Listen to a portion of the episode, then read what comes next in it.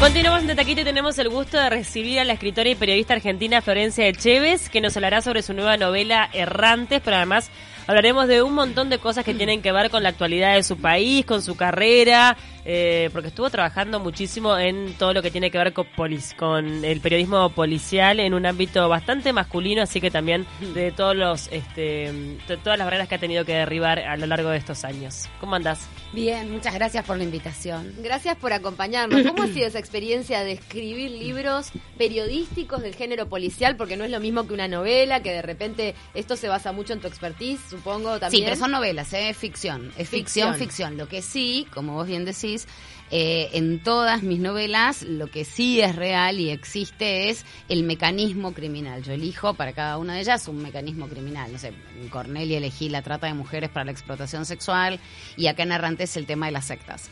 Eh, y estuviste investigando sobre las sectas en sí, Argentina. Yo trabajé 25 años haciendo policiales, trabajando en la crónica para, para Canal 13, para, para Clarín. Eh, y, mm, bueno, entonces, bueno, claro, todas estas, todas estas mecánicas criminales son mecánicas criminales eh, sobre las que trabajé, eh, entrevistas que hice, juicios que cubrí, allanamientos, notas. 25 eh, años es un montón, ¿viste? O sea que obviamente que es todo ficción, pero está alimentado de un montón de cosas de la vida real. Totalmente, totalmente. ¿Qué, pudiste vivir en, la cobertura periodística, en, tu trabajo de campo en la calle, con respecto a las sectas en Argentina? En la Argentina, em, sectas grandes, grandes, grandes, como una colonia dignidad de Chile, no ha habido. Sí, sí, ha habido, incluso hace pocos años atrás, uno que se hacía llamar el Maestro Amor, este que era un hombre con un carisma eh, atronador, un hombre que parecía el maestro amor, imagínate, que parecía así como, viste, una maravilla, que recibimos muchísimas denuncias de personas a las que les había quitado todo, pero no, no, denunciaban esas personas. Los familiares venían y decían, mira, no sabemos qué hacer, porque le puso la casa, el auto a su nombre, porque, bueno, empezamos a, investigar un poco y después este hombre terminó detenido por abuso de menores. Empezaron a aparecer denuncias mucho más graves, porque los abusos de estos... Eh, estos seres que se autodenominan dioses, que se lo creen, ojo, ellos están convencidos de que esto es así. Y que le hacen un bien a los que se acercan. Están convencidos de que ellos son personas superiores, que, que navegan por un, un carril superior en donde el resto de los mortales no tenemos absolutamente nada que hacer, salvo que nos pongamos a disposición y se nos promete la posibilidad de llegar alguna vez a través de ellos. a través de ellos a espiar en ese mundo de los dioses que no existen ¿por qué nunca sobrevuelan en ese nivel más alto y a su vez en ese nivel no no se desprenden del dinero también ah no porque acá parece ser que el dinero es muy espantoso si lo tiene el otro. Por eso sí, porque eso es lo que a mí me llama la atención el dinero te contamina te, te convierte en una persona ruin horrible. Dámelo, a mí, dámelo a mí que yo con esto voy a saber el tema es que. y el tema del abuso sexual está siempre como bien presente en este tipo de Es que ahí está el punto. Si fuera solo eso, el tema de la plata, sería una estafa, eh, en fin. En general, igual esa voluntad, o sea que quizás esa persona nunca pague ni por estafa, porque no, claro que, está convencido. Ese es el punto. Es una voluntad viciada. Ese es el punto. No es que nadie les pone un arma en la cabeza ni los. No, es absolutamente voluntario. Por eso los familiares que se nos acercaban, se nos acercaban desesperados, ya no sabemos qué hacer. Y los familiares que sufren el, ese corte de vínculos que genera muchas veces el relacionamiento. Claro, porque esta gente solamente quiere escuchar a las personas que dicen lo que quieren escuchar. Los familiares que le dicen, no, pará, te están engañando. No quieren escuchar eso. Y el tema es que si solo fuera dinero, eh, bueno, es solo dinero. Pero el tema es que después en esta, esta, estas personas que se empoderan y que tienen este poder de abusar van por todo y después terminan, como ya sabemos, sectas a, lo mm. largo de todo el mundo con abusos sexuales, con gente que es instigada a quitarse la vida, como fue Guaco, mm. este, bueno, ni hablar Colonia Dignidad, ¿no? Madres que entregan a sus propias hijas. Porque también se entregan ellas, están convencidas, son personas que no, no, no pueden dirimir o tomar decisiones desde el raciocinio, están cooptadas, o sea, son personas vulnerables al 100. Claro, y qué atentos que tenemos que estar, porque en realidad uno diría, a mí nunca me podría pasar, pero la vida tiene como muchísimas subidas y bajadas, uno puede llegar a estar vulnerable en algún momento de la vida y hay personas que se aprovechan de esa situación. Sí. Ahora, ¿cómo hiciste el pasaje de, ser periodista de policiales a, la escritora? ¿Es algo que siempre estuvo en vos desde chica o fue algo que se dio como una necesidad de, de seguir indagando un poco más en tu carrera? Fue una oportunidad a la que me subí sin estar demasiado segura y sin tener las suficientes ganas fue extraño. Yo siempre trabajé, eh, escribí, pero siempre en periodismo, eh, siempre trabajé en la tele.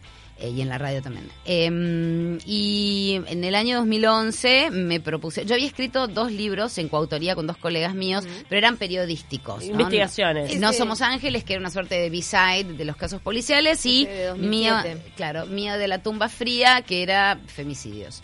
Eh, en el año 2011 me propone, me llaman de Planeta, de Argentina, para proponerme si tenía ganas de hacer algún libro policial y qué sé yo. Y me puse a pensar y la verdad que en ese momento no, había ningún caso policial sobre el que tuviera ganas de escribir. Me parecía que las novedades que había sobre casos que me interesaban no eran más que para una página doble de, de Clarín del Domingo, de Nación, digamos, no era no daba para libro. Bien. Entonces, yo que me parecía como increíble que una editorial grande, La Planeta, me hubiese llamado, sentí que no me podía perder. Claro. Esto se lo conté a ellos muchos años después, la mentira. En el momento dijiste, sí, claro, divino.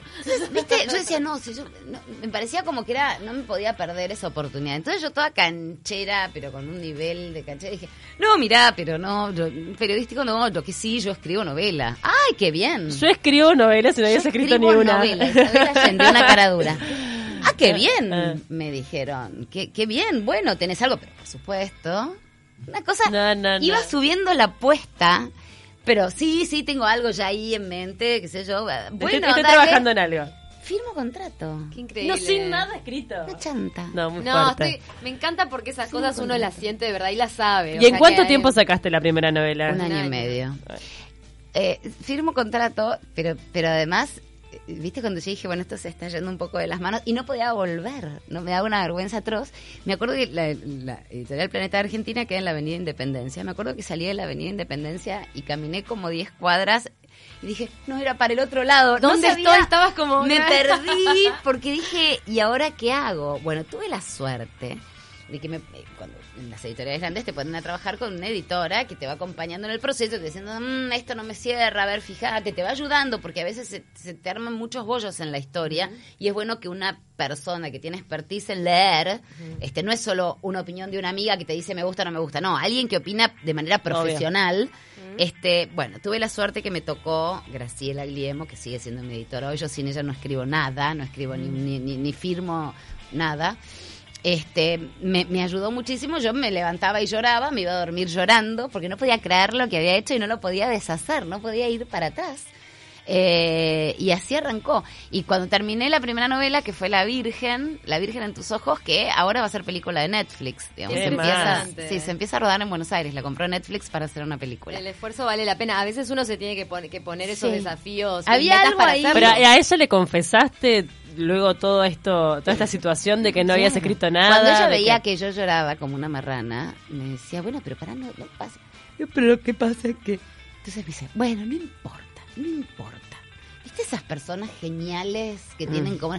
No pasa nada, no pasa nada. Y bueno, y así la fuimos sacando y cuando te entregué esa novela me acuerdo que yo dije, bueno, listo, ya está, cumplí con mi palabra, esto nunca más. Y me acuerdo que a los dos días ya estaba pensando la segunda y después la tercera y la cuarta Te y al final terminé dejando el periodismo para dedicarme. Abriste una puerta, qué Qué impresionante. salado. ¿Y esta, cómo te llega esta propuesta para poder llevarla a Netflix? a la por ficción? intermedio de por interme- lo que puedo contar hasta ahora porque tengo firmado contrato de confidencialidad lo que puedo contar es solamente lo que ellos este, permitieron lo que ellos difundieron es por intermedio de una productora que es la misma productora que había llevado al cine Cornelia que es mi novela anterior, Sí. que es- fue, se hizo película, después Netflix compró la película y, y está en la plataforma que se llama Perdida con Luisana Lopilato Mm. y Nicolás Furtado, uruguayo, Nico. Sí. Sabemos. Este, y, mm, y por intermedio de esta productora, no sé cómo fueron las negociaciones, se conectaron con ellos y, y bueno, la idea es hacer, yo participé esta vez en el guion porque ya no, no trabajaba más en la tele, entonces tenía más tiempo. Te has Y- enfrentado a todos los formatos de escritura posibles, Sí. ¿no? Entre Sí, no tengo ningún- después yo, yo te digo to- yo te digo todo que sí y después vemos. perfecto, porque bueno... y, y bueno, nada, ya la terminamos de escribir. La protagonista va a ser eh, femenina, es Luisana, otra vez. Es la, va a ser como. La guionamos para que fuera la precuela de Perdida, pero esta vez va a ser producción original de Netflix, Bien. digamos. Eh, el galán masculino no lo puedo decir todavía, no me dejan. No. Eh, lo va a anunciar cuando coincide en Netflix y se empieza a rodar muy pronto. Te digo que ya, ¿Qué inminente. escenarios va a tener para ese rodaje? Buenos Aires. Buenos Aires. Buenos Aires y provincia de Buenos Aires. Tenemos una pregunta de un oyente, Gabriel, que dice, partiendo de la base de que el lector es responsable de la interpretación de los libros, ¿hay algo del boxeador Monzón en tu libro La hija del campeón? Sí, claro. Sí, claro. Y lo que más me, me llamó la atención es que cuando yo escribí La hija del campeón, el campeón es un campeón de boxeo, se llama Pipo Larrabe. Eh, la, la hija del campeón, es- esa es mi novela favorita. Eh, arranca mm, de, de las mías, ¿no? No, Sí, sí. La que más me, me gusta a mí, la que más, la que más disfruté.